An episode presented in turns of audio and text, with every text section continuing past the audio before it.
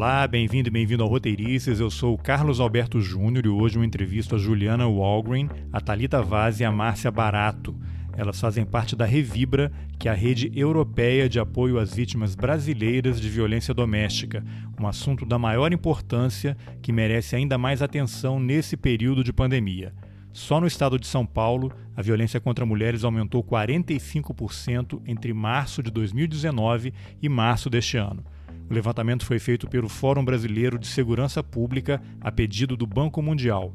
Eu me interessei em conversar com as representantes da Revibra porque elas atendem a um público ainda mais vulnerável, mulheres brasileiras na Europa, quase todas sem uma rede de apoio formal, muitas estão em situação irregular, casadas com estrangeiros, sem renda, com filhos e sofrendo abusos dos mais diversos. Se a situação está difícil para a gente que está em casa com todo o apoio, Imagine para elas. Vamos nessa. Bom, para a gente começar, eu queria que vocês se apresentassem, como a gente está falando em quatro pessoas e cada uma está numa cidade diferente aí da Europa, só para as pessoas irem identificando as vozes de cada uma. Eu queria que vocês se apresentassem e dissessem onde é que vocês estão. Maravilha, então, Carlos. Primeiro, gostaria de agradecer então o convite a você e a todos os seus ouvintes e todos os seus ouvintes. Meu nome é Thalita Vaz, eu sou coordenadora da Revibra aqui no Porto, em Portugal. É, obrigada, Carlos, pela oportunidade. Eu me chamo Márcia Barato, eu sou coordenadora da Revibra em Munique, Alemanha. Boa tarde, Carlos. Meu nome é Juliana. Eu sou a coordenadora jurídica da Revibra. Estou baseada em Bruxelas, na Bélgica. E também sou fundadora da rede que está funcionando desde 2012. Legal. Então eu queria que vocês, de uma forma breve, falarem o que é a Revibra, como é que vocês se conheceram e resolveram criar essa entidade? Bom, a Revibra, como a Juliana falou, ela foi fundada em 2012 e a gente oferece serviços de apoio sócio-jurídicos, psicológicos às vítimas de violência de gênero e de uh, outros casos que afetam a mulher migrante, por exemplo, contexto familiar, migratório, de gênero, e sempre de forma gratuita e sigilosa. Estamos em Portugal, na Alemanha e na Bélgica, e a rede, ela tem toda, todo um apoio, em, em primeiro momento, discutativo, porque nós informamos o apoio é, a cada pessoa de forma personalizada, de acordo então, com a base das suas necessidades e das características, enfim, do crime que foi sofrido. Então, a Revibra é uma rede de apoio às vítimas brasileiras de violência doméstica. Tá, e vocês atuam, então, basicamente com vítimas brasileiras ou, eventualmente, alguém de outra nacionalidade também pode vir a ser atendida por vocês? As vítimas são brasileiras. É o recorte da nossa, da nossa rede. Eu me lembro que uma vez teve um atendimento que a gente fez a uma mulher estrangeira, né? Obviamente, o foco da Revibra é a mulher brasileira migrante, mas se alguma vítima de algum, ou uma sobrevivente de alguma outra é, nacionalidade nos procurar, ela vai ser encaminhada. Né? É importante falar, Carlos, que a gente atua em rede. Então, por exemplo, é, se uma mulher nos procura e o problema que ela está enfrentando é na Itália, a Revibra conhece outras organizações que atuam naquele país e a gente também intermedia a construção de uma rede de apoio para aquela mulher. Então, o nosso alcance de atuação é sempre nesse conhecimento da, da nossa rede. Por exemplo, nos Estados Unidos, a gente conhece algumas organizações que também fazem trabalho de assessoria jurídica para mulheres brasileiras é, migrantes. E, eventualmente, se elas precisarem de ajuda, nós estamos aqui. E se nós precisarmos de ajuda, elas também estão disponíveis. Né? Acho que esse é um dos dos grandes diferenciais da Revibra. É exatamente isso que eu mencionar, a questão dos encaminhamentos. Né? Como rede, a gente, de fato, atende a todas, mas o nosso recorte é, de fato, das vítimas brasileiras. Eu tá. gostaria só de complementar, dando um, um, background sobre o início da Revibra, que você perguntou como surgiu. Na verdade, é, o que a gente vê no contexto da migração, isso é, uma, é um, é efeito mundial, essas grandes iniciativas de soluções imediatas dão apoio ao migrante é, em geral, é, especificamente mulher, nascem de iniciativas individuais. Né? Você vê muitos, muitos poucos casos onde a solução para as barreiras estruturais, as barreiras do dia a dia que os migrantes sofrem, são poucas as boas práticas onde é, essas, essas atividades, essas soluções são iniciadas pela parte do Estado. Então, a Revibra é nada mais uma ainda outra uh, iniciativa individual que iniciou de um caso meu particular de violência doméstica e de uma outra senhora que estava em Luxemburgo na época, tinha um caso muito, muito similar ao meu, era a questão, temos um problema, como resolver, e não existe essa rede de suporte, e não existe esse grupo de apoio, nem o serviço oferecido à mulher migrante. Então, foi dentro desse contexto que a Revibra foi fundada, que nada mais foi iniciada por um grupo de amigos querendo ajudar um ao outro, de diversos perfis, tinham médicos, psicólogos, assistentes sociais, e essa rede se organizou de maneira meio orgânica e começou a ajudar outros casos que apareciam. Em relação às assistidas, é claro que o grupo principal é brasileiro, até porque é no eixo Brasil-mundo que a nossa especialidade, né, que a nossa técnica de expertise, ela é desenvolvida. Mas sempre deixamos, nunca vamos dizer não a um pedido de auxílio. Então, o que a gente faz é, se for uma mulher não brasileira, uma latino-americana, uma europeia que passa a nossa porta, nós vamos sempre escutar, identificar qual é o problema e achar soluções dentro da nossa rede para que essa pessoa seja acolhida. É bom, eu ia fazer essa pergunta mais para frente, mas como Juliana mencionou, pelo que eu entendi, você é uma vítima de violência doméstica também? Eu fui vítima, né? E é importante falar que a violência doméstica não tem é, aí uma proteção de classe nem social, acontece com qualquer um, né? Então, eu sou advogada, formada em direito, com mestrado fora, trabalho numa organização internacional é, muito famosa no contexto europeu, mas é, a violência também chegou para mim, né? Ninguém está protegido o suficiente porque não tem cor, não tem classe, não tem dinheiro que previna a, a manifestação da violência, né? E eu fui vítima, sim, há oito anos atrás, do meu ex-companheiro, e passei pelo ciclo da violência, né? Passei por aquele, aquele ciclo do, do romance, das, das, das, das, violências verbais, que depois passaram para as violências físicas, do namoro novamente, do perdão, da reconciliação e voltamos novamente ao ciclo da violência, né? Então, eu mesmo fui vítima disso, tentando entender essa situação, tentei me ajudar e fazer disso o, o, o também um instrumento que ajudasse outras pessoas. Porque no na, é, é, uma, é um, a violência ainda é um tabu né, doméstica, ainda tem muitos estereótipos criados dentro do porquê a mulher fica numa relação. Né?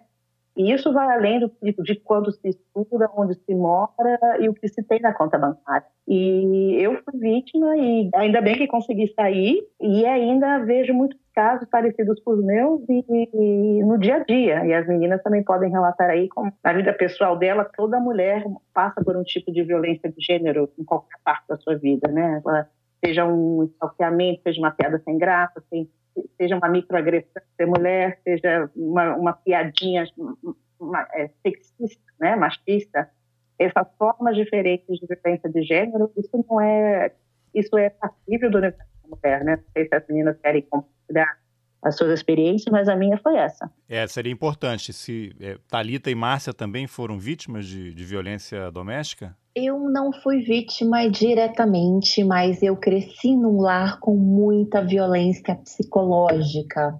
Hum. E foi uma marca que eu precisei tratar e me curar por longos anos durante a minha vida adulta. E no Brasil, passei sim por duas tentativas de estupro enquanto fazia o meu mestrado e o meu doutorado na Unicamp. Felizmente, eu fui capaz de, de me defender e pude sobreviver, né? Meu caso certamente não foi um dos mais graves, mas são coisas que, que nos marcam e que, e que dependem de uma rede de apoio para ser, ser superado, né?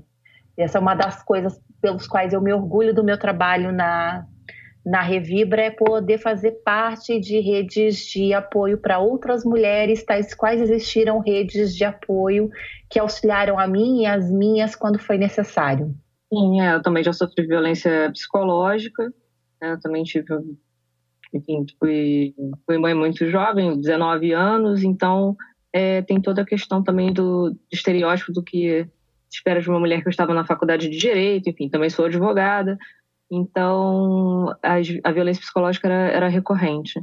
Mas, de fato, essa atuação junto, junto à Revibra e dá essa, essa sensação de, de fortalecimento né, também, tanto nosso mesmo como é importante junto às pessoas que estão passando por isso nesse momento. Tá, isso é muito interessante. Eu ia fazer uma pergunta que a, a, a, fala de vocês já derrubou totalmente, né? Qual é o perfil das vítimas? Na verdade, não existe um perfil porque esse tipo de situação acontece com qualquer pessoa, em qualquer lugar. Mas eu queria que vocês detalhassem de alguma forma como é que é a dinâmica desse tipo de relação. Acho que foi a Juliana que comentou, né? Começa com um comentário mais agressivo, depois um aperto no braço, depois um tapa, e aí isso avança para agressão, né? para um, um, perfil de agressão mais permanente. Esse tipo de comportamento dos homens, ele segue um pouco esse padrão? Thalita, você quer explicar? Posso falar. A questão do, do ciclo da violência, né, a gente fala, tem muito essa questão da romantização. Né? A gente já parte dessa premissa e isso a gente percebe em, em vários contextos, culturas é, diferentes, enfim, diversos países, a gente percebe que tem essa questão da romantização.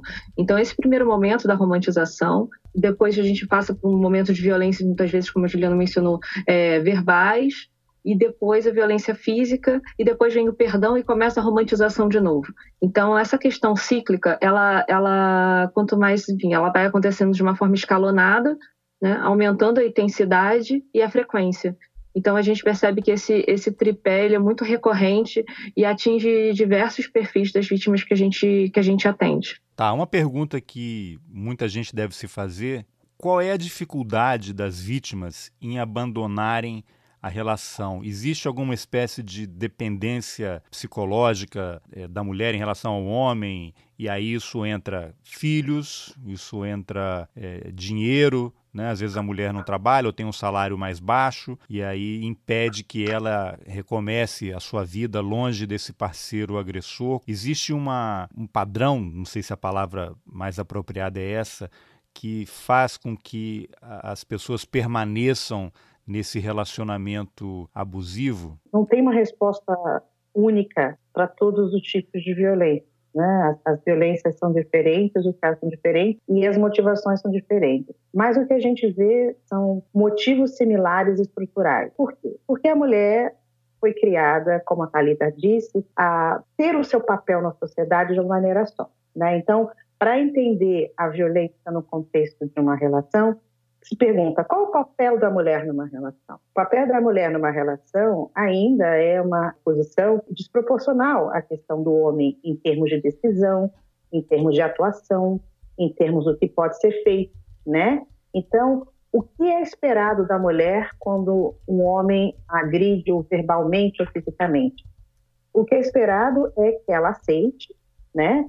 Que ela, ela, inclusive, às vezes peça perdão por algo que ela não iniciou e fale também é, que aceite a, é, as diferentes formas de agressões e fala, ah, é só isso, é só uma vez, é só um contexto.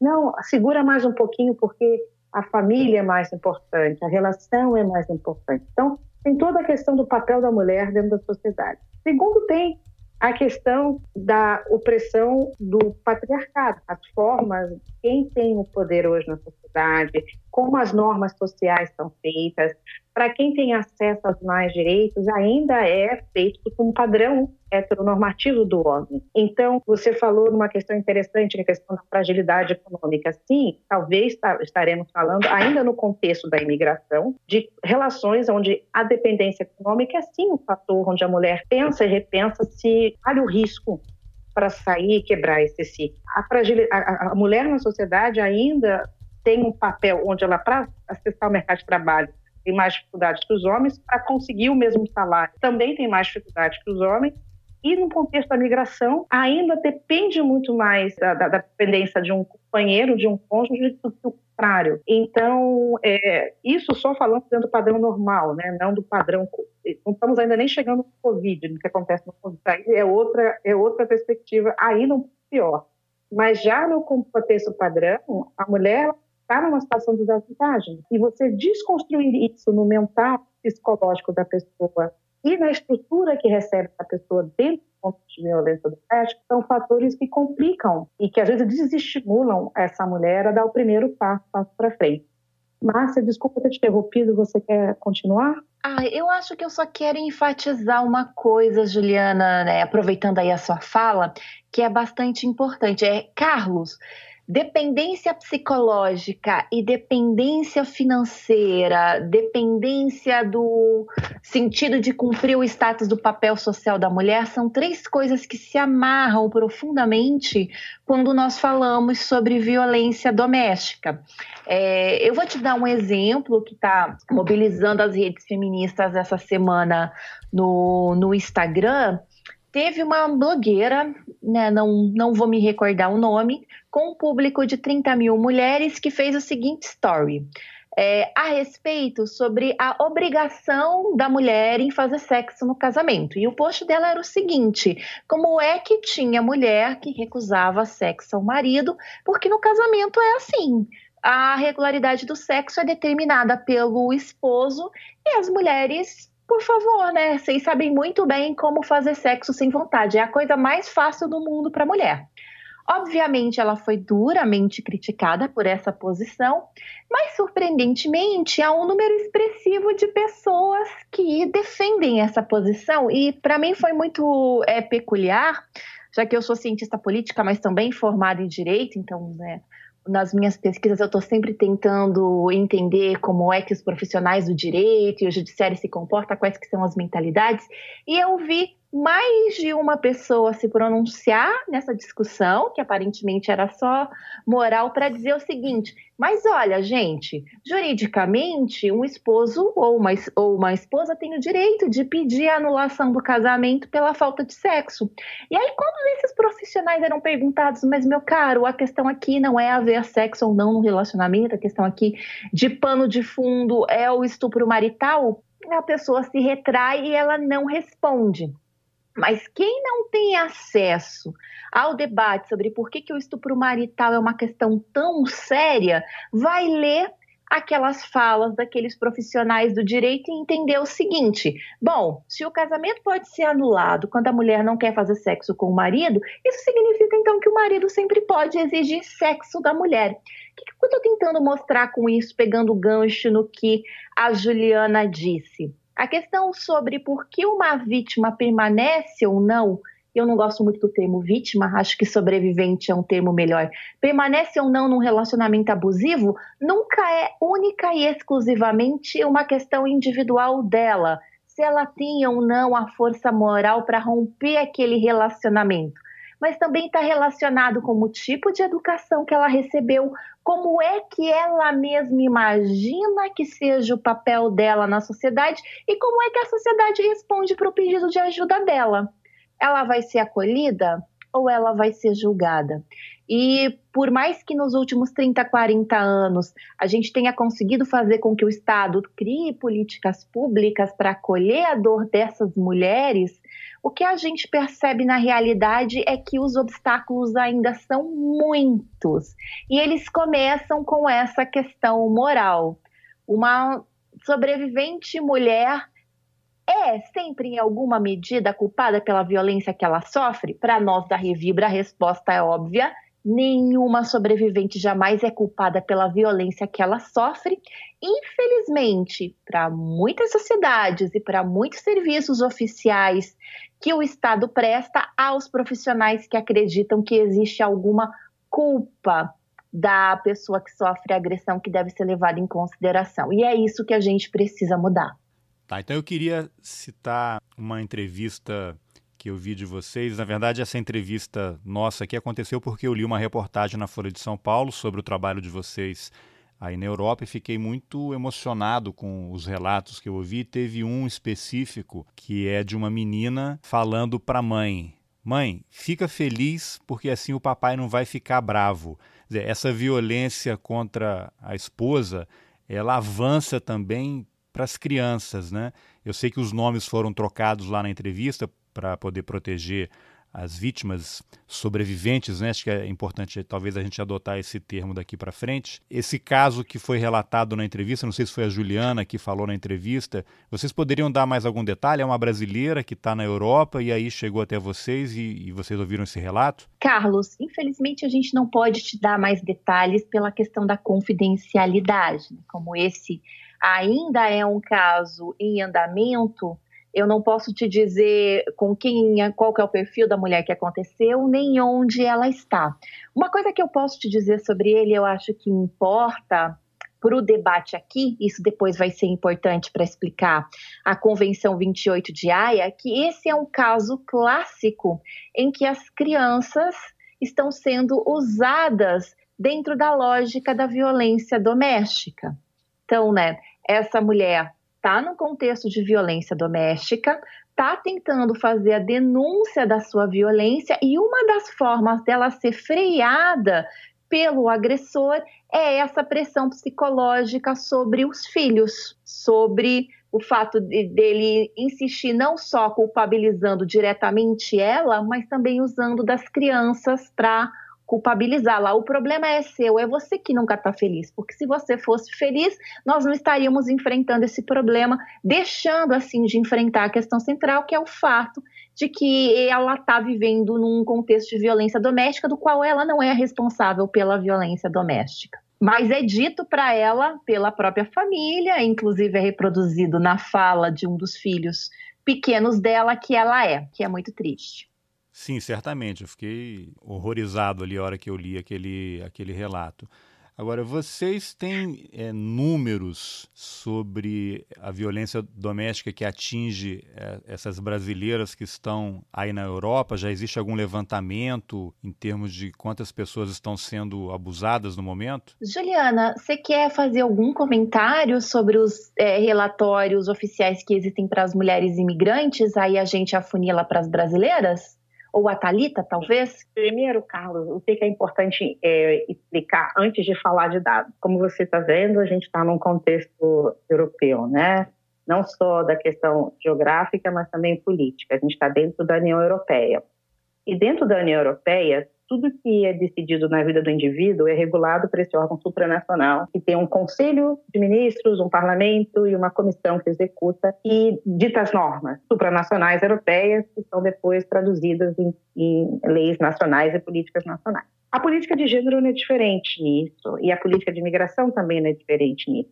Apesar de você poder dizer que, por exemplo, apesar a, a política de imigração tem uma competência nacional, mas a, as fronteiras é uma competência europeia. Então, você tem todo um discurso aí, qual é o mandato de um, de um país da União Europeia, mas por que, que eu estou explicando disso? É que a lei geral que protege dados fala que a gente não deve desagregar dados por origem migratória. Então, o que acontece? O que a gente tem hoje na avaliação dos dados são dados por proxy ou associação a grupos migratórios. O que, que eu quero dizer? E quando você tem dados sobre violência de gênero contra a mulher migrante, a primeira pergunta que um pesquisador vai perguntar e colher esse dado, desagregar esse dado em gênero, estatuto migratório e forma de violência, a parte do estatuto migratório ele vai ter grandes dificuldades de achar se aquela pessoa é migrante ou não. Como é que ela vai descobrir se os dados oficiais dizem que a gente não pode ter essa informação nos dados oficiais? Depende da imaginação do pesquisador e da instrução que é dada pela pesquisa. Então, às vezes, é, vai ser uma instrução dizendo se a pessoa não tem estatuto migratório, porque não pode, veja se o pai ou a mãe é estrangeiro. Veja o nome dessa pessoa, que se parece estrangeiro. Veja se essa pessoa, por exemplo, declara em alguma maneira a sua nacionalidade. Então, é o tipo assim, uma, o primeiro é descobrir a fórmula da lâmpada para depois tentar descobrir o que está acontecendo. E isso é o grande problema do dado europeu. Então, do dado europeu que nós temos são é, é, dados que são coletados pela Agência de Direitos Fundamentais da União Europeia, e é um órgão que trabalha também em colaboração com o CEDAW, que é o Conselho da ONU, que trata da questão da violência de gênero contra mulheres. Mas dentro do contexto europeu, a, a, a Fundamental Rights Agency tem dados muito preocupantes, dizendo que toda mulher vai passar na Europa por algum tipo de violência de gênero. Isso é dado. Toda pessoa que nasce e se expressa como mulher, né, aqui nós estamos falando não somente do binário homem-mulher, mas também da, do, do, do universo não binário e não cis, né? Então, estamos falando aí de todas as pluralidades de gênero, que hoje são 56. Aquelas pessoas que se expressam como mulher vão passar por algum tipo de violência na sua vida até os 16 anos. Isso é um dado oficial. Psicológica, estalcamento, agressão sexista, machista, estupro, física, administrativa, sexual. Isso são dados completos. Dentro do contexto da mulher, da mulher migrante, o que você tem são organizações que tentam desagregar esses dados pelo atendimento. E é o que a Revibra faz. Se você perguntar para a gente qual é o número que ataca essas mulheres, qual é, quantas mulheres brasileiras, entre 10, são é, vítimas ou, ou, é, ou, são afetadas pela violência de gênero, no momento isso é uma, é uma pergunta um pouco difícil, porque a Marta pode explicar por quê. Porque, primeiro, a gente não sabe nem o número de brasileiros que existem na Europa, porque a gente não pode identificar pela questão imigratória. Então, no final, são dados invisíveis de um problema que ela tem. Mas o que a gente tem é um recorte dentro da Revibra, que a gente pode falar é da evolução da violência dos casos que atendemos desde a nossa existência e o tipo como essa violência se manifesta, que é verbal, física, sexual, administrativa, financeira, e se tem um aumento ou não dentro de um contexto mais alarmante como o Covid. E isso eu passo a bola para a Márcia, porque a Márcia é a nossa chefe de departamento de pesquisa, e ela pode explicar o que dentro desse universo micro da mulher brasileira, o que se passa hoje dentro da nossa pesquisa. Tá, antes da Márcia então começar a falar, eu queria só acrescentar uma pergunta. Essas mulheres brasileiras que estão na Europa, é, não sei, aí vocês falam até onde vocês acham que é seguro e tal. Elas são, na sua maioria, casadas com europeus e elas estão aí talvez numa situação irregular, não têm visto, foram de férias e ficaram, acabaram iniciando um relacionamento, o que torna a situação delas ainda mais complicada, né? Dá para falar um pouquinho desse perfil dessa brasileira que está na Europa nessa situação? É difícil falar de um perfil, mas podemos falar de tipos de problemas de cada perfil. Então, por exemplo, nós não sabemos quantos números temos de eh, indocumentados na Europa, migrantes, independente do seu gênero. Não, não sabemos, por causa daquele, daquela questão inicial. Não podemos coletar dados sobre isso, oficialmente. Ou não sabemos. O que a gente sabe é que se calcula que dos números oficiais que tem aí dentro da migração, dos repertoriados e catalogados de modo oficial, a realidade equipara a cinco vezes mais o número de brasileiros que estão aqui realmente. Então, se um dado oficial em Portugal fala que tem, sei lá, a Thalita pode dizer, é, 2 milhões de brasileiros em Portugal, pode ter certeza que é cinco vezes mais isso no contexto real. E nisso também tem a questão da brasileira, né, da mulher migrante. Quais são os perfis que chegam para a gente? São os casos das mulheres indocumentadas ou daquelas que estão com fragilidade de visto, né? São aquelas que, por exemplo, estão dependentes do seu marido que, e que vieram por meio da, do regrupamento familiar. Então, dentro do regrupamento familiar, é, alguém tem que ser o sponsor, alguém tem que ser o, o credor, o provedor, aquela pessoa que vai trazer, é, dar o auxílio financeiro para ela, né, do regrupamento familiar. E aí tem uma questão é, de fragilidade, porque quem convida é sempre alguém que tem um recurso financeiro.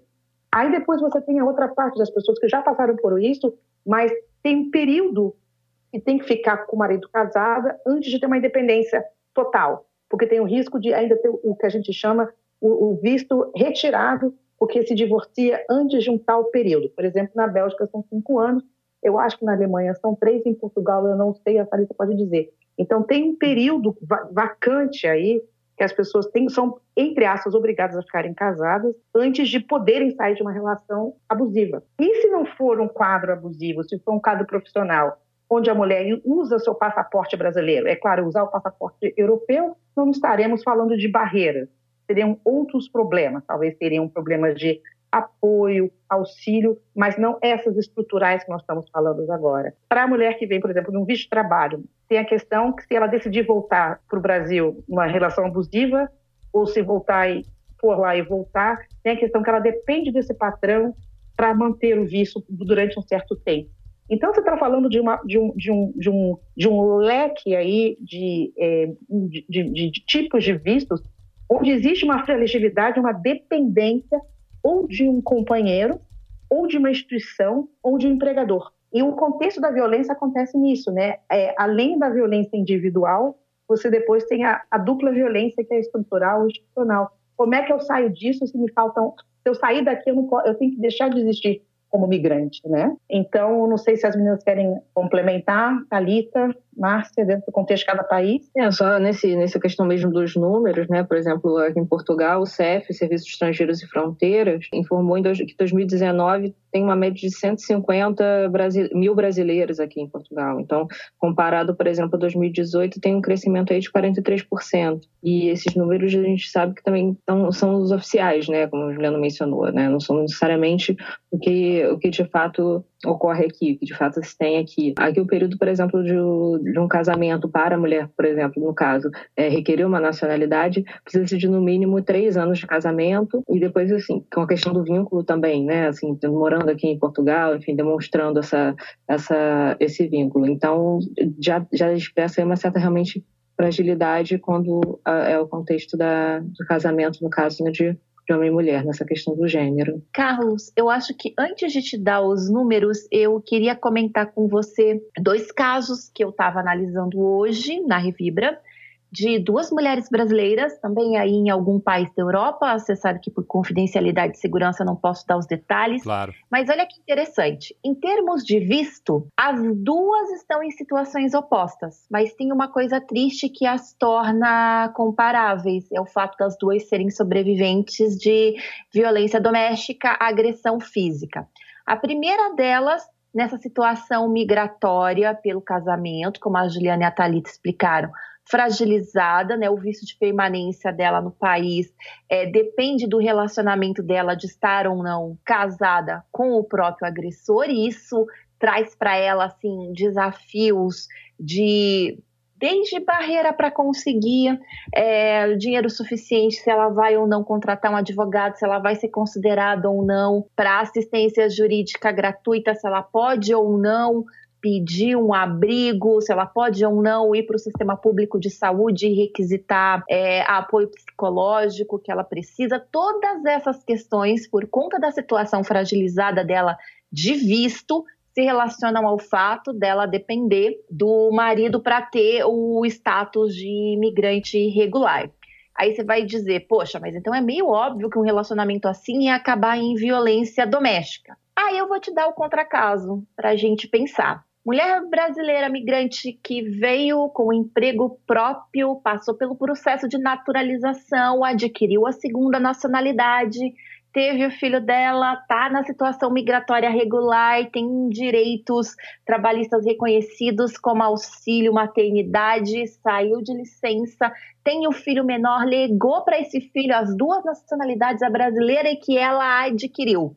E ela também foi vítima pelo companheiro de violência doméstica.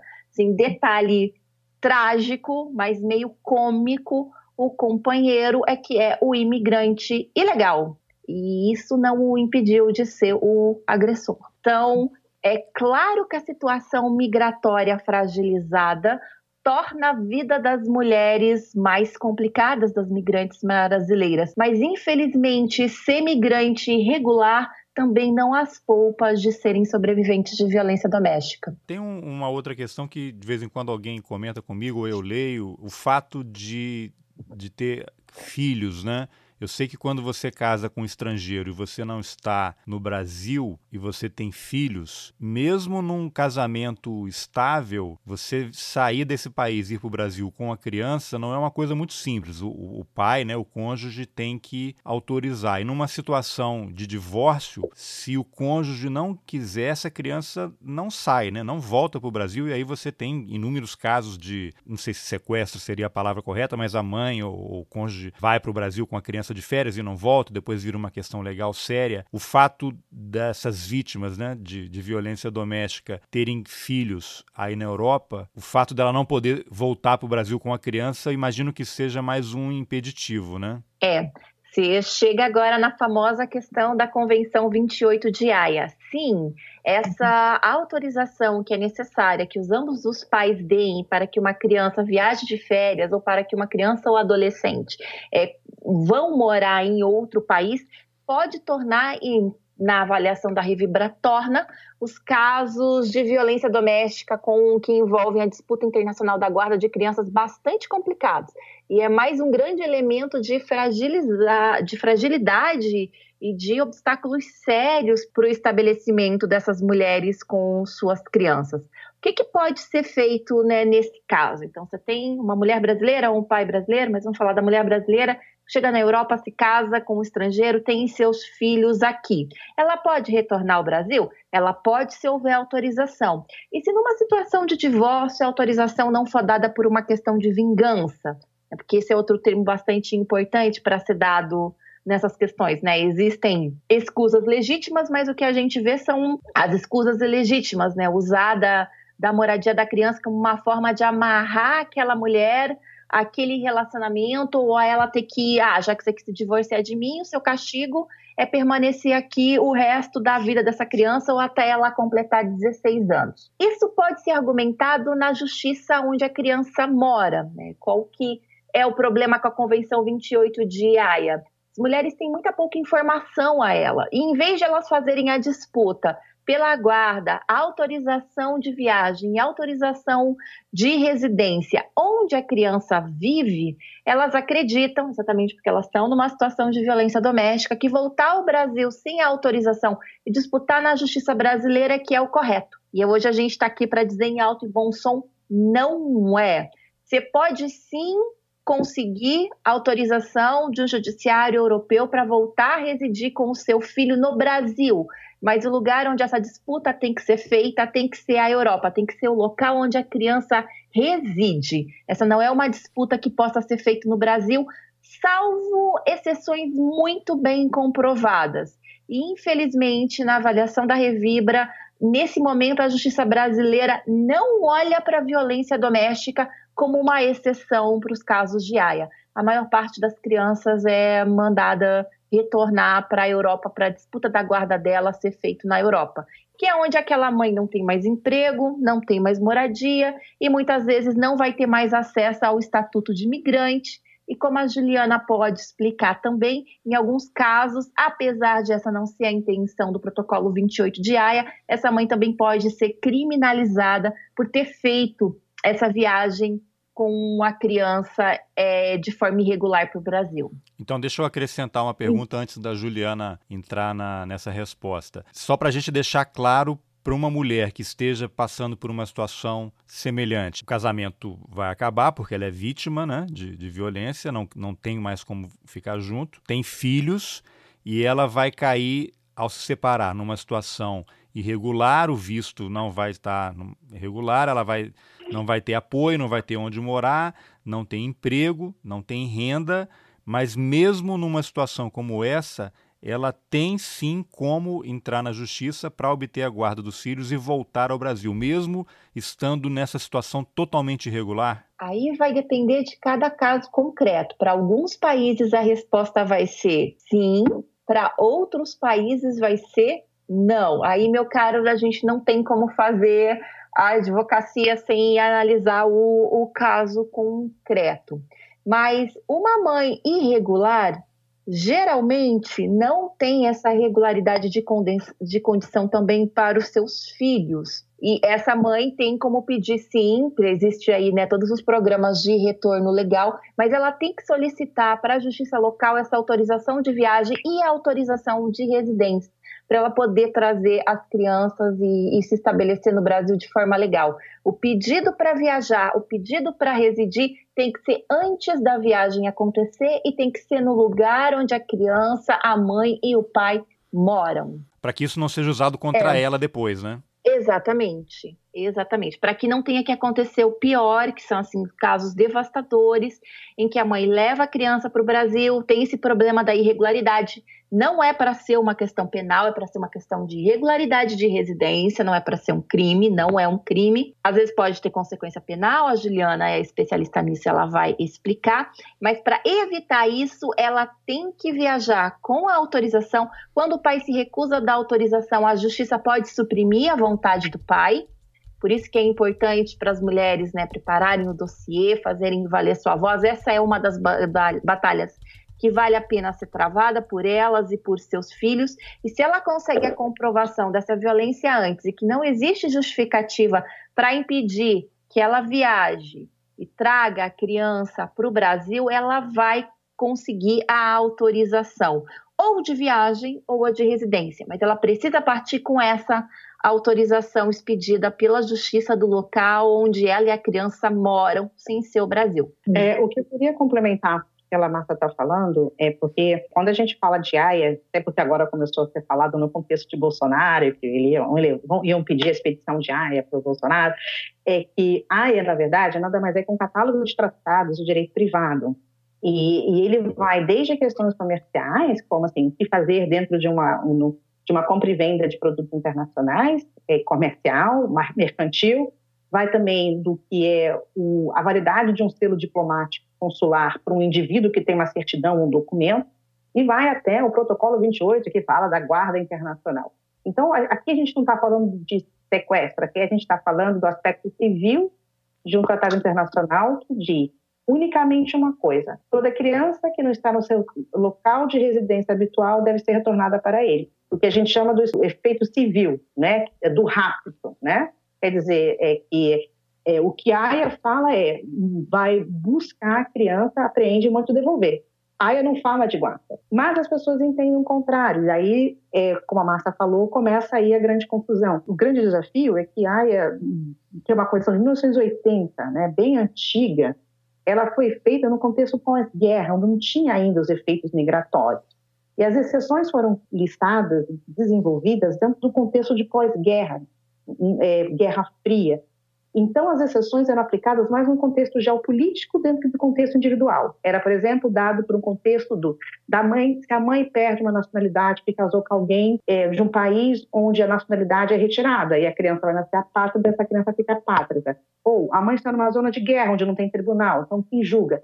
Só que isso é início da década de 80. Em 2020, né, 40 anos depois, o mundo evoluiu e, e, e transferiu essas exceções para o contexto individual, para o contexto doméstico. O que a gente vê dentro do contexto da, da, das guardas internacionais é que a violência doméstica, para ser usada como exceção, tem que ser muito bem documentada. Nós temos casos onde, por exemplo, juízes desconstroem cada peça da violência doméstica como dizendo que não é suficiente meio de prova para se aplicar a exceção da convenção. Quer dizer, que seja o local onde a mãe e a criança foram, nesse caso, vamos dizer, dando exemplo, o Brasil, não seria o juízo competente porque aquela exceção não, foi, não, não, não, é, não pode ser levada em consideração. E aí acontece o grande dilema, porque as pessoas acham que a justiça brasileira vai proteger mais e, na verdade, a, a, a justiça brasileira, a grande maioria da justiça mundial, aplica a AIA de uma maneira muito bem ao pé da letra. E não aplica dentro do contexto individual, analisando caso a caso. Se aplica de maneira cartesiana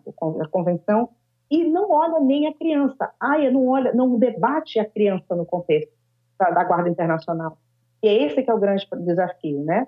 Depois a Marta pode falar de dados, por exemplo, do Brasil e da Revibra.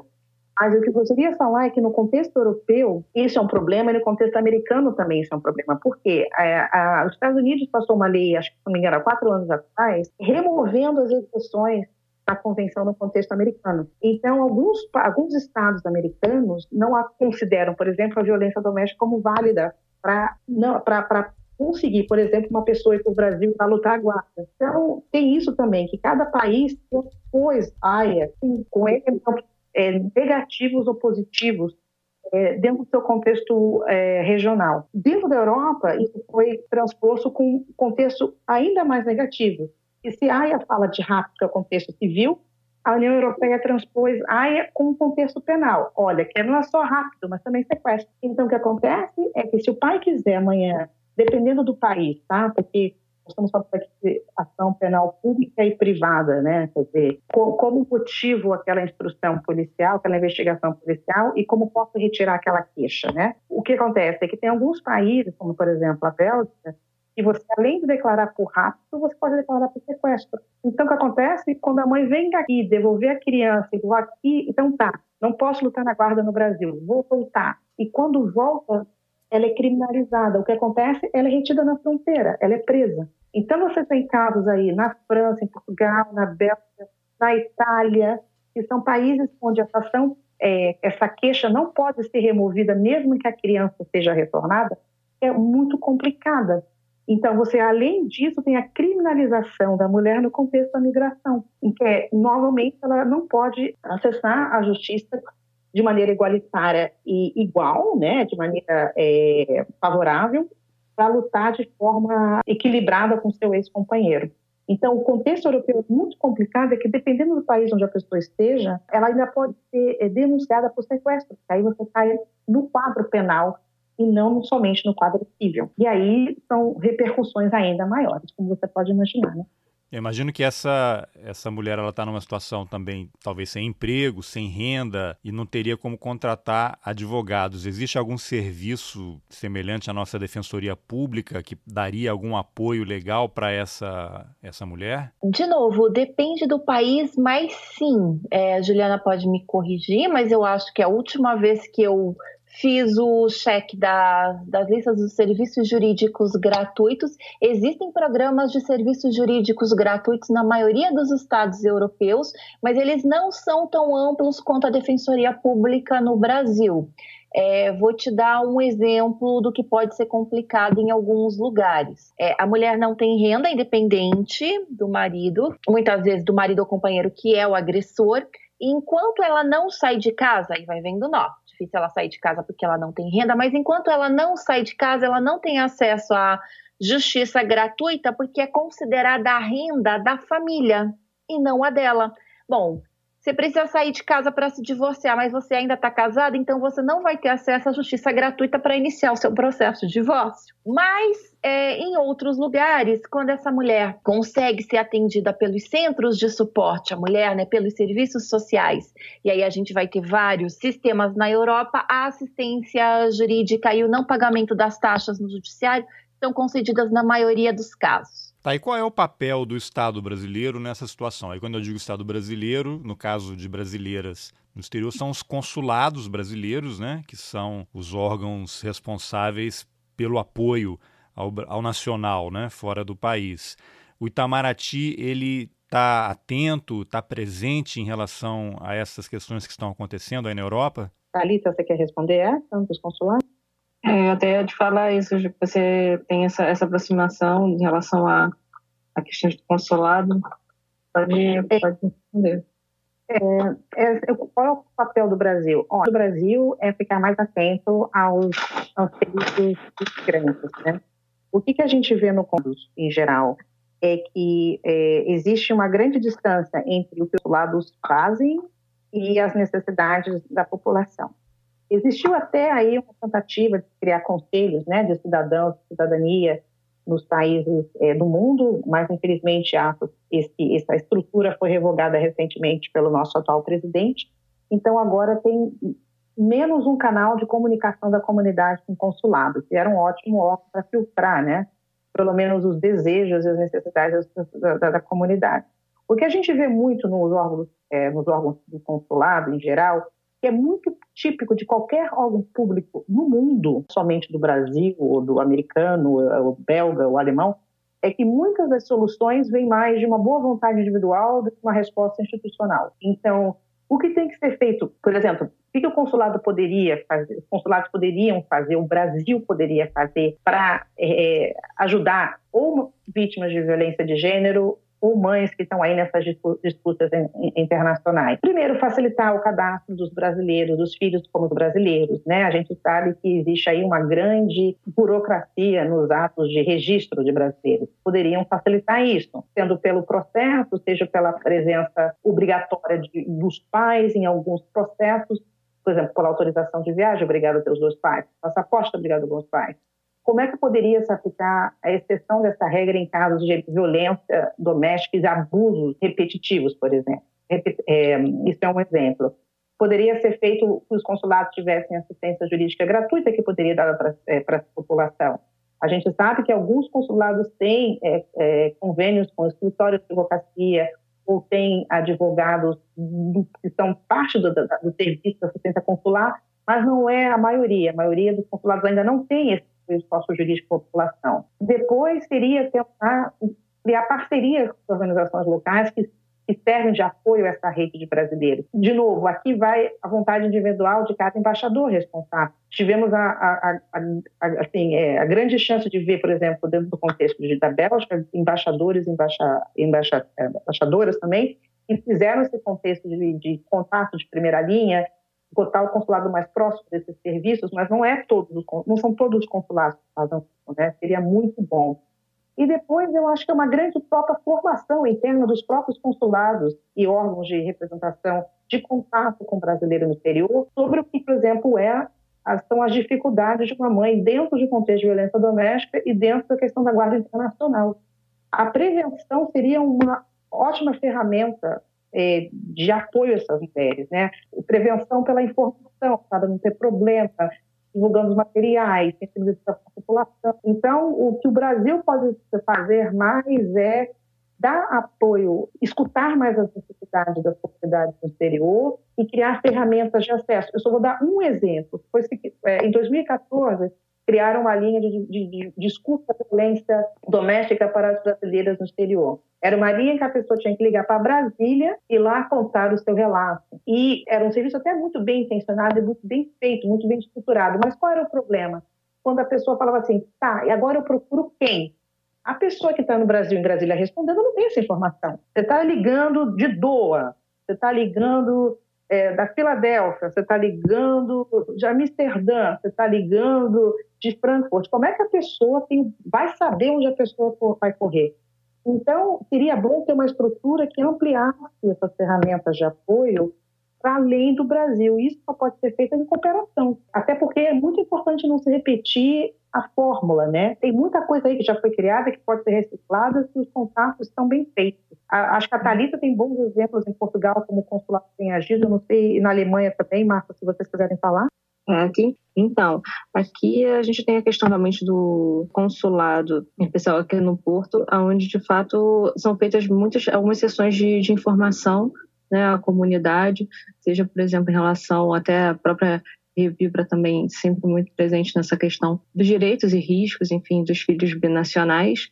E a questão da informação é o primeiro ponto para essas mulheres. Assim. Então, o consulado, ele, de fato, ele tem essa força, enfim, essa visibilidade e, de fato, essa estrutura para dar essa assessoria. Inclusive, eu também queria mencionar a questão da, da Revive em relação às nossas campanhas online, assim, que elas são, de fato, é, a gente percebe que, que tem bastante repercussão, bastante compartilhamentos, e como há uma sede realmente de, de informações, o que minimizaria muito vários casos, né? Por exemplo, até a própria questão que a Márcia mencionou da autorização, né? A diferença de uma autorização de viagem para uma autorização de residência. Muitas vezes a mãe acha que está indo com uma autorização de residência só está indo com uma autorização de viagem, que normalmente tem um prazo para voltar. Então, assim, são informações que fazem toda, toda a diferença no, no contexto familiar e que evita-se grandes e possíveis problemas diante desses contextos? Assim? A Alemanha ela tem um programa nacional é, que é desenvolvido nas regiões, mas existe assim um programa nacional de suporte a mulheres que são vítimas de violência doméstica e existe um 0800 com falantes em português. Não é exatamente muito simples acessar essa pessoa que fala português, mas quando isso acontece, as mulheres são encaminhadas para os é, centros de, de aconselhamento e as e as imigrantes, legais ou ilegais, têm essa, essa serviço de, de linha de frente que é gratuito. Os consulados brasileiros pela Alemanha, eles variam. Você tem consulados que fazem trabalhos excelentes, inclusive com sessão de informação, trabalham dentro dos conselhos de cidadãos que ainda existem essa questão de colocar alguém disponível que fale alemão, que fale português para informar essas mulheres, mas aí é aquilo que a Juliana falou, a capilaridade vai variar de consulado para consulado e do quão engajado estão ou não os funcionários daquele local para fazer esse tipo de serviço. Eu acho que, na minha avaliação, é, Carlos, mais do que uma questão de estrutura, é a questão do acesso à informação que, tá, que faz a diferença. Né? Você tem as sessões de, de informação, né? quando um pai ou uma mãe brasileiro chegam num consulado para fazer o registro de certidão de nascimento, receber ali uma informação sobre como é que ficam as viagens para o Brasil, como é que é a questão do, do protocolo 28 de AIA, poderiam ajudar a resolver grandes partes dos problemas que as mulheres da comunidade brasileira de imigrantes têm na Europa. É, essa é uma, uma questão importante. O acesso à informação pode mudar muita coisa. Eu queria que vocês comentassem um pouquinho como é que está a situação de violência doméstica depois do início da pandemia. Foi um dos pontos também que chamaram a minha atenção e acho que foi até o motivo da matéria lá na Folha de São Paulo que eu li que os casos de violência doméstica têm aumentado no mundo inteiro, né, em alguns locais, mais do que dobrou o número de comunicados. Ainda assim, deve estar havendo muita subnotificação, porque às vezes a mulher não tem acesso ao celular, ela está vivendo uma situação talvez até de cárcere privado. E aí eu não me lembro se foi um caso de vocês ou a jornalista citou uma situação em que uma mulher foi procurar ajuda e lá em determinado abrigo não, não, não aceitaram porque, olha, a gente não tem lugar e por conta da pandemia eh, você pode se contaminar ou contaminar os seus filhos, é melhor você segurar um pouco mais em casa. Quer dizer, te deu a opção para a mulher assim, ou você prefere morrer aqui de Covid-19 ou fica em casa sofrendo um pouco mais de espancamento até a situação melhorar. O que, que vocês podem comentar desse momento? Eu gostaria de, de, propor a gente responder assim: eu falo dos problemas, a, a Márcia fala dos dados e a Thalita fala das boas práticas. Pode ser? Pode, pode. É um dos Tranquilo. melhores de boas práticas. Tá. Os problemas, exatamente isso que você falou, né? O que aconteceu com o Covid? Covid, como a Thalita falou na Folha de São Paulo, tirou a máscara, né? Do que é o problema da violência doméstica, né? Começou, a gente botou aí, é, o Covid é, é, potencializou, a, primeiro, a face da violência e, segundo, acelerou as fases que vão do namoro até as crises de verbais, até as crises físicas. Então, isso teve um processo acelerado. Então, o que aconteceu? Se antes, por exemplo, podia se demorar é, um ano para chegar da violência verbal à física, no Covid, pela proximidade, pelo contexto está muito mais de relação, está muito mais perto, né, é, e muito mais frequente, o que aconteceu é que essas violências verbais escalaram muito rápido para a violência física. Isso foi um problema. E a violência física é, para muitas pessoas, é o fator determinante para o rompimento é, de uma relação, porque eles não veem, não veem, as mulheres, em alguns casos, não veem a violência verbal, a violência administrativa, financeira e sexual como, entre aspas, uma forma verdadeira de violência.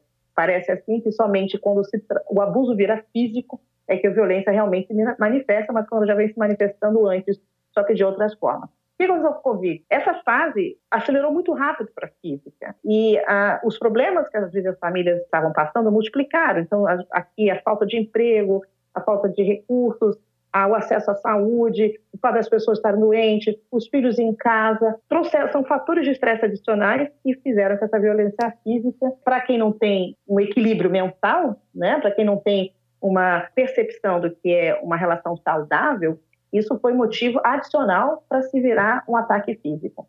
E o que, que a gente viu? Quando chegou nesse caso, muitas mulheres, como você falou, chegou, tem aquela questão da fragilidade do visto, ou então a fragilidade econômica, mas estão querendo romper porque não aceitam mais aquilo. Para onde se vai? Começou, né? Problema, apoio. No apoio, primeiro, os, os abrigos estão superlotados, os abrigos não têm vaga, mesmo tendo vaga, tem que entrar no calendário da pandemia de descontaminação. Por exemplo, aqui na Bélgica, superlotados ou não, mesmo com Covid, uma vítima que entra tem que esperar 14 dias depois para entrar a próxima. Você tem que seguir o protocolo de quarentena para liberar uma próxima vaga. O que trouxe problemas imediatos muito, muito, muito visíveis. Não tem para onde colocar essas pessoas. Aí volta a pessoa a ser vítima novamente porque não tem para onde correr. Então voltou um ciclo se intensificou e se potencializou porque não existe estrutura e as pessoas estão dentro de um contexto já desenfreado. Esse é um grande problema. Qual é o outro problema? É que alguns, aí foi um caso que a gente mencionou ampação na folha que foi retratado é, de maneira bem, bem recortada, bem pequena, é que nós tivemos um caso, por exemplo, onde a criança estava em guarda compartilhada, o pai não quis devolver a criança, a mãe pediu para ser devolvida, o pai disse: estamos em Covid, não devolva a criança. E aí estamos falando de um bebê que amamenta ainda. É, a juíza entendeu que estar num abrigo, que era o caso da senhora, ela conseguiu guarda, ela saiu de casa porque estava sendo agredida, que estar num abrigo não era uma estrutura adequada para se abrigar ou se proteger uma criança dentro do Covid. O que ela fez? reverteu a guarda ao pai agressor, porque para ela o melhor interesse do, do, menor era muito mais, muito mais importante da proteção da saúde do Covid do que o, do laço entre mãe e filho. Isso foi um dos casos mais alarmantes dos que vimos dentro do Covid e pode ser que estamos aí numa nova dimensão de como a justiça interpreta emergência e direito do menor, né? Talvez a violência doméstica aí seja acessória é, dentro do contexto do Covid.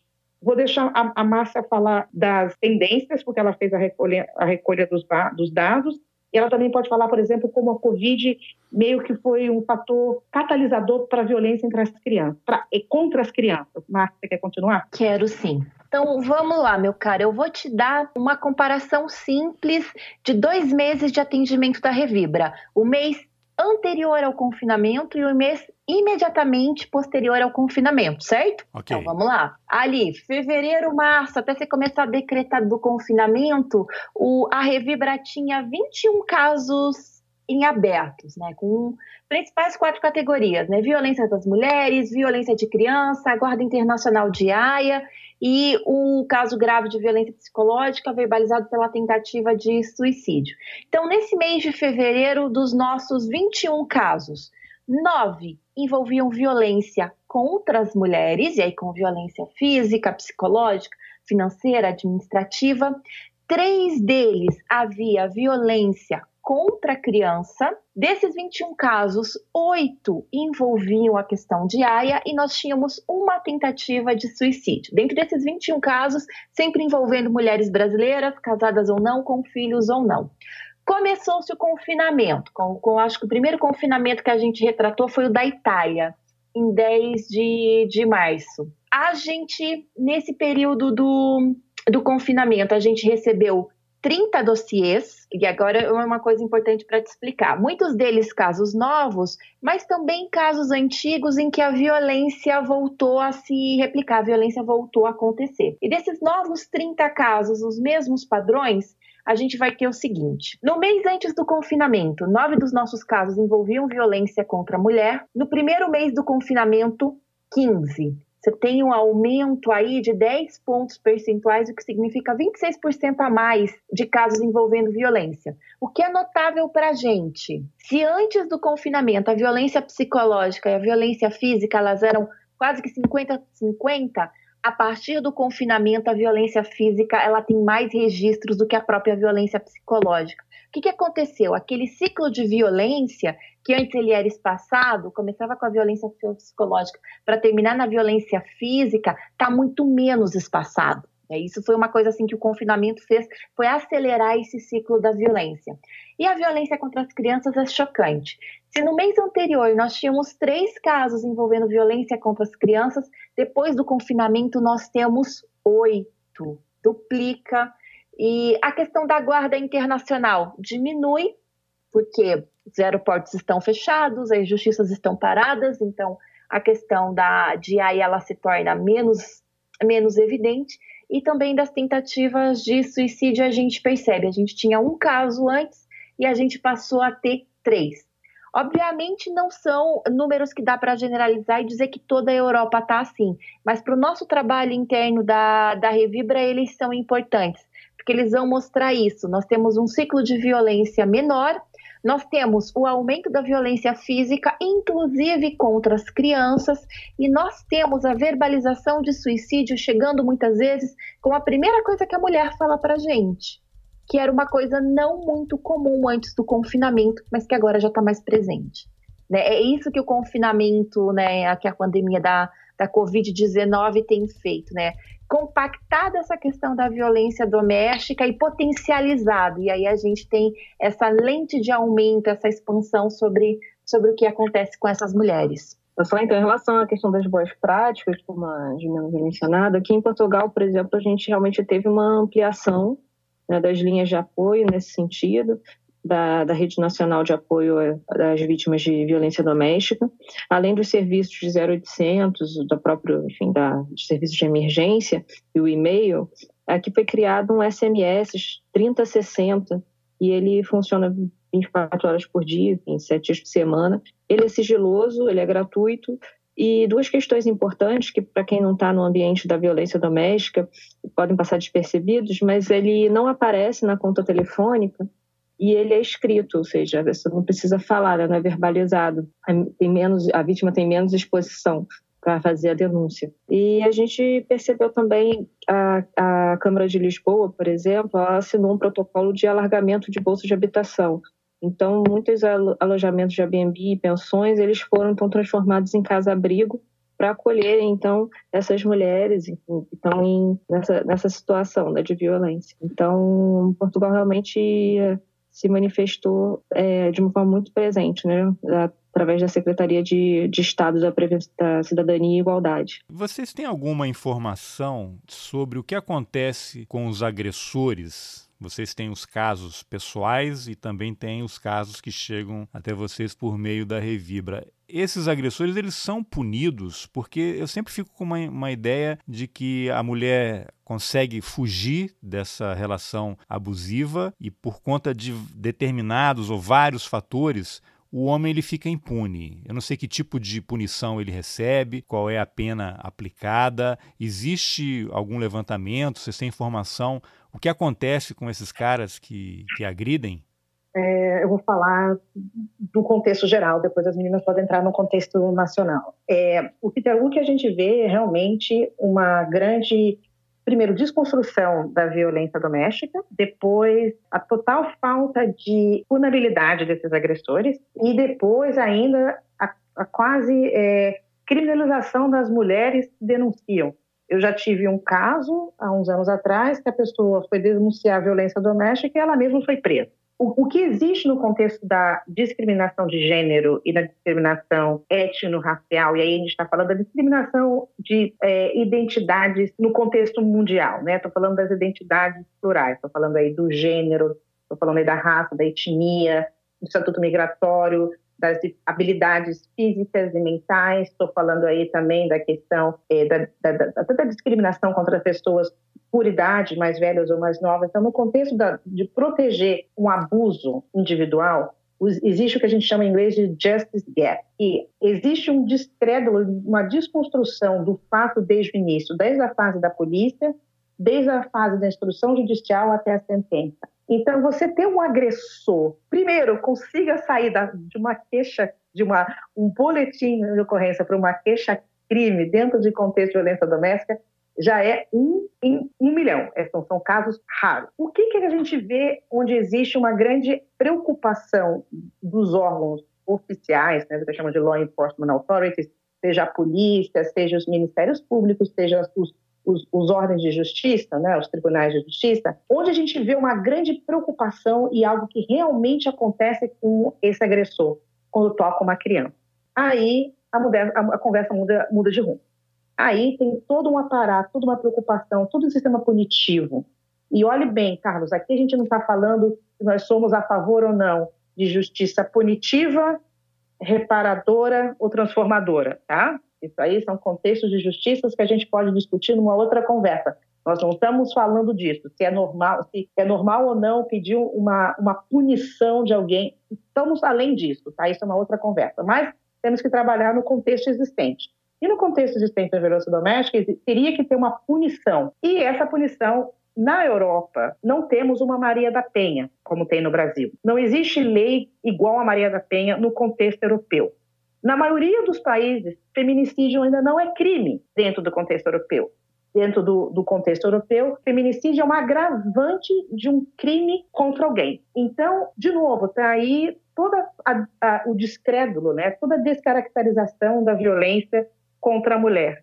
Desde a forma onde ela é, se manifesta como vítima sobrevivente até a forma que a gente vai punir esse agressor. Então, dos casos que nós vimos dentro da Revibra, dentro dos últimos anos, de, que teve realmente um final com uma sentença judicial contra agressor, foi quando tocou uma criança. Aí você realmente, o negócio é levado muito a sério. Agora, quando fica, entre aspas, só, entre aspas, com a mulher, existe aí um, um descaso e uma, uma preguiça é, é, judicial e também das autoridades da lei de dar força da lei. É, Márcia e Thalita, se vocês tiverem exemplos na Alemanha e na Portugal. Então, a Alemanha, essa é uma reclamação aí já antiga das, das ativistas de direitos das mulheres, por conta dessa proibição da dessegregação dos dados, o que, que acontece? Você tem essa parte social de apoio à mulher, então ela vai, ela é apoiada, ela sai de casa.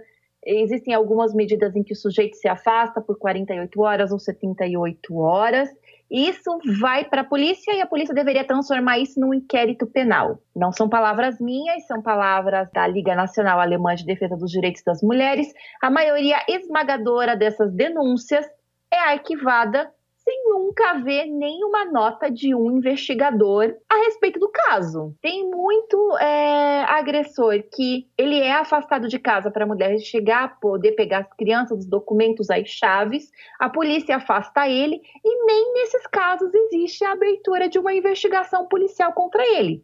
Sim, o relatório está lá, mas efetivamente, ah, esse é um problema de marido e mulher, não vai receber a atenção da, da polícia. Nos casos em que você consegue furar esse bloqueio, aí vem a eterna questão das provas. Maior parte dos casos que chega, sai dessa fase de investigação policial e vira processo penal, é julgado, o cara é julgado inocente ou ele não é culpado porque não existem provas daquilo que a mulher alegou. O sujeito está separado, não tem às vezes nem a guarda das crianças, existe os relatos de violência, mas para fins de condenação penal, o relato não é o suficiente. Quando existem as provas é, fotográficas de agressão, a mulher chega lá com o corpo roxo e tal, o advogado alega: ah, mas houve alguma testemunha de que foi realmente essa pessoa, o agressor que bateu? Ou essa mulher caiu na rua? E aí começa todo aquele desfile de rosários das desculpas esfarrapadas. E o juiz vai dizer assim, e o seguinte: é, só com a voz da vítima não dá. Eu estou aqui com o laudo, realmente houve agressões físicas, mas não há nenhuma testemunha dizendo que foi esse senhor mesmo que cometeu a agressão, inocentado por falta de provas. Isso que... tem sido bastante criticado dentro, dentro da Alemanha, infelizmente é um problema que se repete em outros estados, até onde a gente sabe. Talita, você quer falar de Portugal? Quem sabe você tenha notícias menos piores? É, assim, não tem muito é, até onde fugir disso, porque de fato esse, assim, o fenômeno social da violência doméstica, de fato, ele não é, ele não é abordado de uma forma até comprometida, né, em relação, por exemplo, à questão da comunicação social. Teve um estudo que fala que exatamente, até pelas notícias, como elas são é, realizadas, muitas vezes os agressores eles percebem que eles vão sair, entre aspas, impunes, né? E pode até ocorrer um efeito de mimetismo, né? Esse efeito mimético que chama, tanto quanto da violência doméstica, como, por exemplo, com outro tabu, que a gente falou rápido aqui, que a gente também tem casos, da questão do suicídio. A questão da comunicação, né, como ela deveria ter uma abordagem um pouco, não é suficientemente pedagógica para que é, esse fenômeno social, que é pouco abordado de uma forma com, com, menos estereótipos, possa de fato atingir. Então, realmente, em Portugal, a gente não tem, não, não, tem um, um lado positivo, infelizmente, em relação a essa questão. Tá, mas eu acho que talvez uma mensagem mensagem importante para se passar é que não importa a situação em que a mulher esteja, ela deve procurar ajuda, né? Mesmo que ela esteja numa situação irregular, não tenha renda, não tenha para onde ir, o silêncio vai ser sempre a pior opção. Vocês acham que é um argumento válido isso? Eu tendo a concordar. A luta pela integridade física, pela sua saúde mental e pela sua dignidade, por mais que seja difícil para as mulheres, é uma luta que vale a pena ser travada. É que se você precisa de ajuda, sim, procure ajuda. Ainda que a gente tenha pintado aqui um cenário negativo, em termos de condenação penal dos agressores, a pessoa que procura ajuda, a mulher que procura ajuda, ela começa o processo de, de cura para ela né, e de redefinição da sua vida sem violência. Essa é uma batalha que vale a pena ser travada, apesar de todos os obstáculos. Sempre. Agora, não é também só responsabilidade da mulher, né? Eu, eu tenho um pouco essa visão, né? Você jogar o peso todo em cima daquela vítima, né? De todas as consequências, porque a vida dela vai já está destroçada e vai, antes de melhorar, vai piorar muito, talvez, né? Eu queria que vocês falassem um pouco qual é a, a importância e a necessidade de pessoas próximas a essas mulheres que sabem o que está acontecendo e se calam, né? Porque isso acontece. Ah, eu sei, ali eu escutei um grito no apartamento vizinho, ou sei que a minha colega de trabalho apareceu com o olho roxo e é impossível que ela tenha batido o olho na maçaneta da porta, né? Até como se faz muita piada em relação a isso. Qual é o comportamento que as pessoas que sabem que esse tipo de violência está acontecendo em algum lugar devem ter? Marta, você quer falar sobre a questão da empatia? Thalita também, vocês têm duas falas muito importantes sobre a empatia. É, olha, eu acho que a primeira coisa, Carlos, que qualquer mulher sobrevivente de violência ou que esteja atravessando por um período de violência merece ouvir é: eu acredito em você, você vale muito. É, e acho que é o principal dever das pessoas é não ser omisso. Se a Alemanha tem índices tão terríveis de condenação dos agressores, é porque faltou a responsabilidade social do vizinho que ouviu o grito, do colega de trabalho que viu o olho roxo, ir lá e testemunhar em favor dessa mulher. E, sabe, ter assim o comprometimento público de ir lá e falar a verdade sobre o que ele viu. Então, eu acho que a empatia ela começa aí. Você tem um dever de verdade, a sociedade tem um dever de verdade com todas as sobreviventes de, de violência doméstica e um ainda maior com aquelas que infelizmente não sobrevivem, que é dizer para as mulheres: eu acredito que a dor de vocês exista, eu acredito que vocês têm direito à verdade. E as vítimas, as sobreviventes, por tudo isso que a gente relatou aqui, elas vão ter um tempo que vai ser individual de cada mulher de se fortalecer para travar essa batalha. Então, talvez a colega que você encontrou mais de uma vez machucada, com marcas no rosto, que não quer falar, que não quer ouvir que ela tem que ir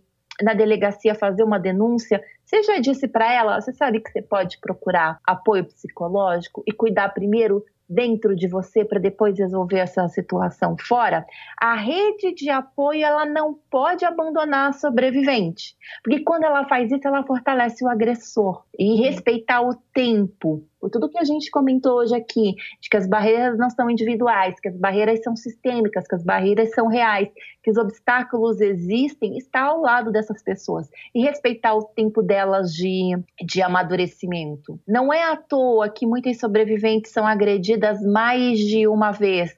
Não é gostar de apanhar, não é achar que o agressor está certo. É o medo, a paralisia, a avaliação, às vezes fria e racional, de que se ela levar a denúncia naquele momento não vai ter como ser uma boa coisa para ela, que ela precisa se fortalecer antes, ir atrás da renda, cuidar dela, estar tá numa situação melhor com os filhos para poder entrar na disputa do divórcio, da guarda, da autorização de viagem. São muitos os obstáculos. Então, não seja você, rede de suporte, mais um desses obstáculos. Né? Diga para a pessoa que ela importa, que ela vale muito, que ela precisa se cuidar, esteja lá. Quando for o momento certo, quando essa pessoa se sentir forte para travar essa batalha, ela irá travar essa batalha. Porque se existe essa opressão sistêmica imensa, o que a gente também vê todos os dias, os dias na Revibra é como as mulheres, por mais que elas estejam nas mais difíceis condições, elas se levantam e lutam por elas, por seus filhos, pela sua dignidade. Então, basicamente, né, não seja um imbecil esteja na rede de apoio. Vale a pena? Hum, exatamente isso. A questão da Márcia ter mencionado a questão da responsabilidade social e das denúncias.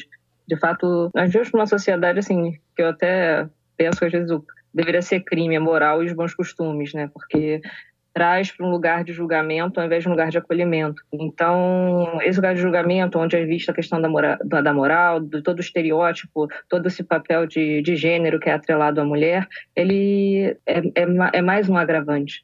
Né? Então, o acolhimento nessa visão mais empática, e sim, a denúncia como atitude de responsabilidade é muito válido para essa mulher se reestruturar, se reorganizar e redefinir a sua vida, né? Através de um planejamento estratégico movimentado através da rede também. Tá, e como é que as pessoas acham vocês? Que estão aí dando um apoio super importante em, em vários países e estão conectadas com outras redes de apoio de forma global. Né? Vocês têm um site, né? Passem aí a mensagem de vocês, como é que vocês podem ser localizadas e dar algum tipo de apoio. Vamos lá. Primeiro, a fonte inicial é o Facebook, né? Rede Europeia de Apoio às Vítimas Brasileiras de Violência Doméstica. Saber, sabendo aqui que eh, vítimas de violência doméstica é um termo guarda-chuva, que está falando de violência de gênero, né? Violência de gênero, estamos também falando de racismo anti-imigrante, qualquer problema de eh, discriminação por fato de ser imigrante e mulher. Nós temos o Facebook, nós temos o Instagram, Revibra Europa, nós temos o Twitter, Revibra Europe, um, e o nosso e-mail, que é revibraeuropa.gmail.com, que é o nosso ponto de acesso, o nosso ponto de contato. Esqueci alguma coisa, meninas? Eu falei tudo, né? O atendimento da Revibra é gratuito e ele é sigiloso. Nada do que você nos diz é comentado para fora da Revibra, você não paga pelo nosso aconselhamento jurídico, social e de encaminhamento psicológico. É importante falar que no, no, no, Dia das Mães nós vemos aí uma grande campanha do Dia das Mães e seria bom as pessoas acessarem a nossa página porque nós teremos materiais é, importantes de sensibilização e prevenção de alguns dos problemas que estamos hoje. Ah, legal. Eu vi na reportagem também, e tem aparecido também em outros lugares, que existem alguns códigos e senhas e formas das mulheres, quando estão em lugares públicos, de alguma forma deixarem alguém saber que elas estão sendo vítimas de violência doméstica, seja ela vai a um bar ou vai a uma farmácia. Vocês trabalham com esse tipo de procedimento também? Ou existe número também? Vocês já mencionaram né, que a pessoa liga e não fica registrado que ela ligou para aquele local, porque a vítima de violência doméstica certamente está monitorada né, e super controlada o tempo todo. Mas como é que, que esses caminhos são possíveis? Em termos de comunicar e dar um sinal de que ela está sendo vítima de algum abuso sem que o agressor saiba? Vai depender do local onde você está, né? Munique, por exemplo, eu sei de alguns bares no centro que tem os drinks específicos que se a mulher estiver numa conversa difícil, abusiva, ela chega, pede o drink geralmente está no, no cardápio e a polícia ou segurança da casa é chamada automaticamente. Portugal, Talita, me corrija se eu estiver errada, é, em, teve algum, uma cidade, acho que foi Coimbra, que colocou as farmácias como lugares para receber denúncia de, de violência doméstica. Então, vai sempre depender do lugar, mas essas iniciativas elas, elas são importantes, sim. Talita? Sim, sim, essa questão da farmácia, inclusive, é, acontece também muito, tanto aqui em Portugal como até na Argentina também, né? Eu sei que foge um pouco do eixo que a gente está falando de Europa, mas, enfim, como você mencionou, cada local realmente tem um, um, tipo de alerta, né, sobre a, sobre a questão da violência. Tá bom, então esse tema, eu acho que ele é permanente, eu acho que ele é subnotificado, né? Os números crescem, mas a gente nunca tem a dimensão exata do que está acontecendo dentro das casas, né, onde acontece a maior parte da violência no mundo todo. Mas eu é, futuramente quero já deixar o convite aqui para a gente voltar a conversar, a hora que vocês tiverem mais informações, quando o trabalho de vocês estiver atingindo mais gente. Fica já o convite feito. Eu quero agradecer a Juliana, Talita e Márcia por essa conversa super esclarecedora. Importante levar a informação e dar acesso a todas essas vítimas para que isso desapareça, né? Da humanidade. Talvez seja difícil, mas parte do processo, né? A gente está nessa caminhada aí para que isso não volte a se repetir. Ah, nós que agradecemos, Carlos, pela oportunidade. Falar e para prevenir é sempre o mais importante a ser feito. E eu te agradeço por ter aberto o espaço. Muito obrigada, Carlos. Obrigada pela oportunidade e parabéns pelo trabalho que você está fazendo. E de, de, um, de, uma feminista, parabéns que esse tema seja liderado e seja é, discutido por um homem, né, com uma visão social, porque a gente precisa dos homens para conseguir é, lutar contra claro. a violência doméstica. Obrigada. Verdade, obrigada, Carlos, por esse espaço, obrigada por esse momento também de reflexão e, e a gente acredita que essas informações, então, possam chegar aí ao maior número de pessoas possíveis para que a gente minimize esse, esse fenômeno. Bom, essa foi a entrevista que eu, Carlos Alberto Júnior, fiz com a Juliana Walgreen, a Talita Vaz e a Márcia Barato, integrantes da Revibra, a rede europeia de apoio às vítimas brasileiras de violência doméstica. Atenção, esse assunto é muito importante. Aproveite que você está aí na frente do computador ou no celular e compartilhe esse episódio. Mande para o maior número de pessoas que você puder. Tem gente que não sabe que pode e nem como fazer para pedir ajuda. O e-mail e os links para as páginas da Revibra nas redes sociais estão nas informações do episódio. O Roteiristas também está no Facebook, no Instagram e no Twitter. Compartilhe, pois isso ajuda a levar informação para mais gente. Obrigado pela companhia e até a próxima. Valeu!